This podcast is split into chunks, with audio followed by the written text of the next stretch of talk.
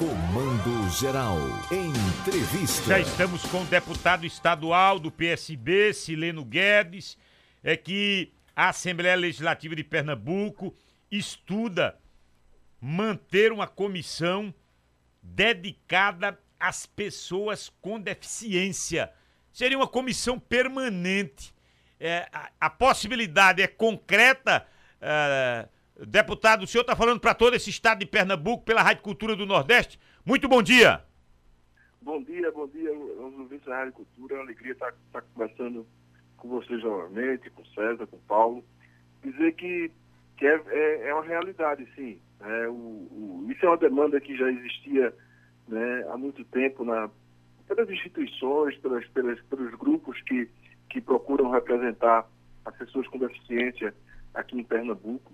É, na Câmara Federal já existe essa comissão permanente e, e recentemente o presidente Álvaro Porto autorizou que, que criássemos essa comissão. Então, através de um projeto de, de decreto de, de resolução do, da mesa diretora, a gente vai criar essa comissão. E qual é a importância? Na verdade, é, não é apenas criar uma comissão. Sempre houve essa discussão na Assembleia, através de frente parlamentar, através de comissões especiais, é, mas a comissão permanente dá né, como o próprio nome diz, uma, uma, uma possibilidade de uma discussão permanente por esse tema que é tão importante ainda, é, é, aqui no, sobretudo aqui no Brasil, onde a gente, a gente ainda tem tantas barreiras para as pessoas que têm, que, que têm deficiência e que precisam né, que a Casa Legislativa, a Casa dos Pernambucanos, a Casa que representa o povo de Pernambuco, tenha essa, essa, essa discussão permanente.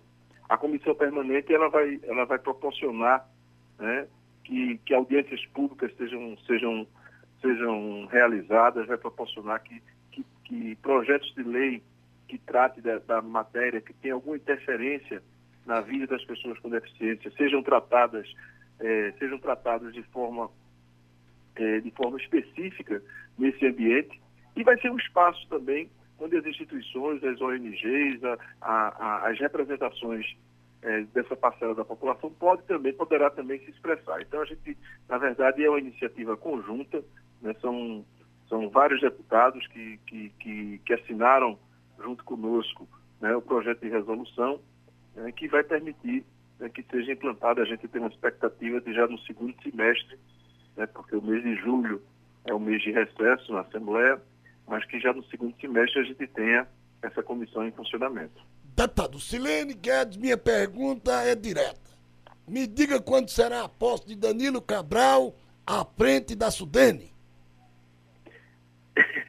Eu não sei lhe dizer quando será, porque na verdade é, essas nomeações do governo federal elas levam um tempo, tem tudo um rito. Tem para sua para sua é, para sua sua definição.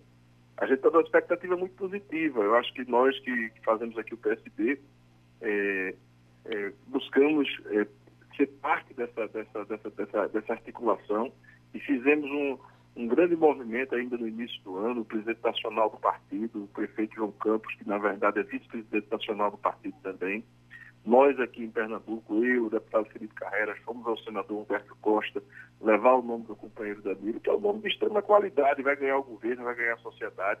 A gente sabe que Danilo cumpriu um papel importante na eleição do ano passado, mas mais do que cumprir o papel da eleição do ano passado, ele, é um, ele, ele sempre foi um quadro de muita importância e muito caro ao PSB. Os mandatos de deputado federal de Danilo foram mandatos de extrema qualidade, de extrema sintonia né, com, com a sociedade, e a gente acredita que, que o governo está fazendo uma ótima escolha, o governo federal está fazendo uma ótima escolha, né, colocando o Danilo. É uma articulação que passa pelo PSB, passa pelo senador Humberto Costa, senadora Tereza Leitão, pelo PT, e que a gente tem certeza que Danilo vai poder cumprir esse papel. Agora a gente não sabe ainda a data, porque não depende da gente. Escute, e o PSB, em nível de avaliação desses cinco meses, quase cinco meses, da governadora Raquel Lira, como é que os senhores estão avaliando esse início de gestão da Tucana, Raquel?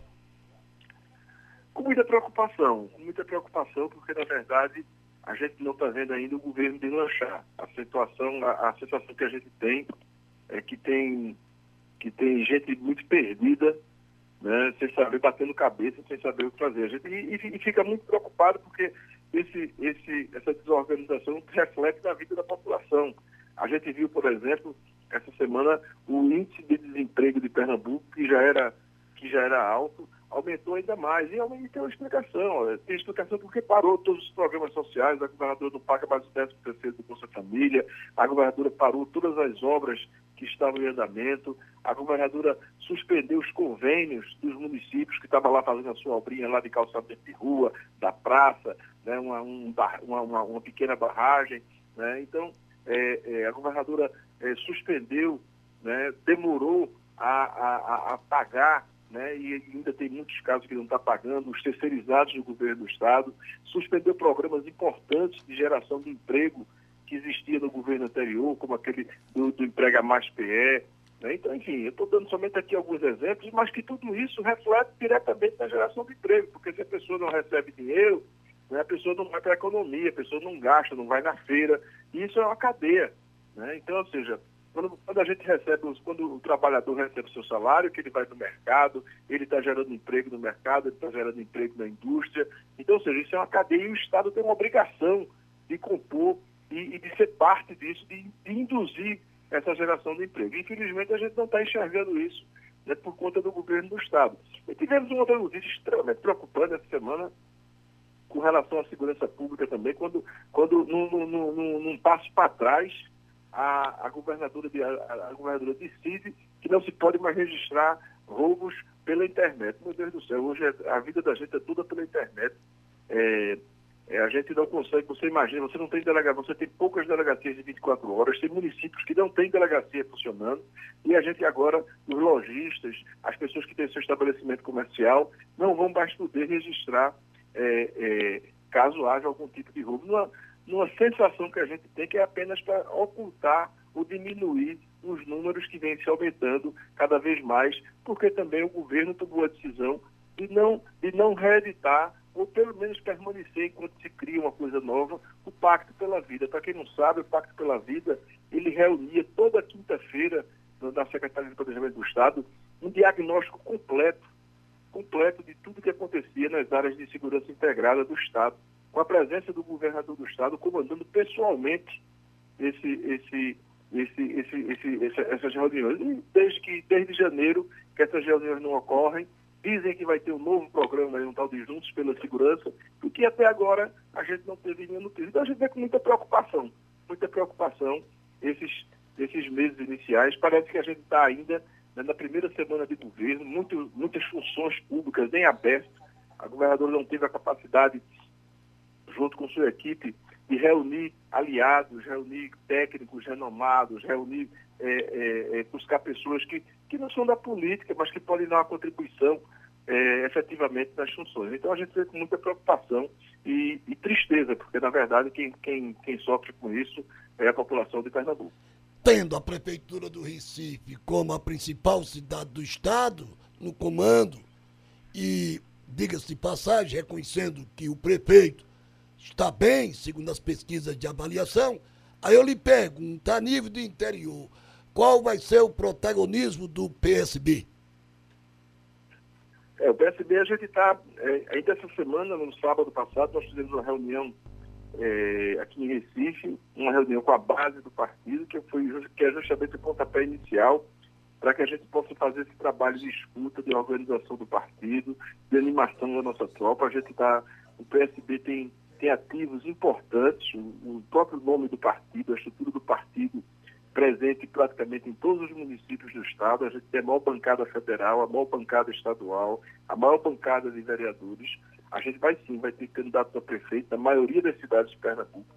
A gente vai ter é, chapas montadas de vereador e a gente vai ter uma. uma, uma eu, eu, tenho certeza que, que, que o ativo que, que, que o PSB traz né? Além do, do, do, do, ser um partido sólido, como eu falei aqui anteriormente, é um partido que tem muita história aqui em Pernambuco, que fez muito para o Pernambuco, que trouxe, que trouxe muita, muita novidade, uma novidade boa, seja na saúde, seja na educação, seja na, na infraestrutura, seja no desenvolvimento econômico, seja no desenvolvimento social.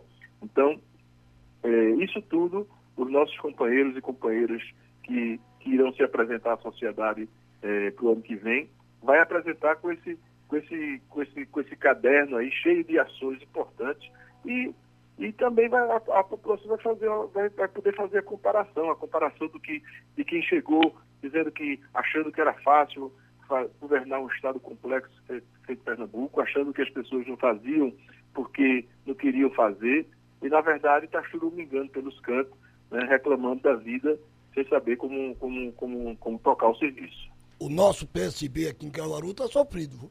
PSB aqui em Caruaru tem os Gomes, Laura, Jorge. E quem mais? E Marcelo. O pai e filho. Não, a família Gomes, né? Pai, mãe e filho. Isto. É, não vejo mais o PSB aqui. É, é, é, o PSB hoje tem, você disse bem aqui, é o Recife, com o, o, filho de Eduardo Campos, o João. Fora do Recife ali, é, aqui no interior, o prefeito de Santa Cruz de Caparibe é do PSB, né? O Aragão? Não, do PP. É do PP, né? No PP. interior, no interior do estado tem, tem que se organizar, porque para o ano tem eleição municipal, a eleição mais próxima do, do, do eleitor. Quem tá mandando um abraço pro senhor é o prefeito de São Caetano, Josafá, viu? Ô, meu amigo, um abraço. um abraço para você, viu, Sileno? Muito obrigado pela entrevista. Um Uma semana produtiva pra gente. Obrigado, um abraço para vocês, um abraço a todos os prefeitos e prefeitas da região, vereadores, um abraço grande e a gente está sempre à disposição. Sileno Guedes, do PSB, subiu no palco da 96.5.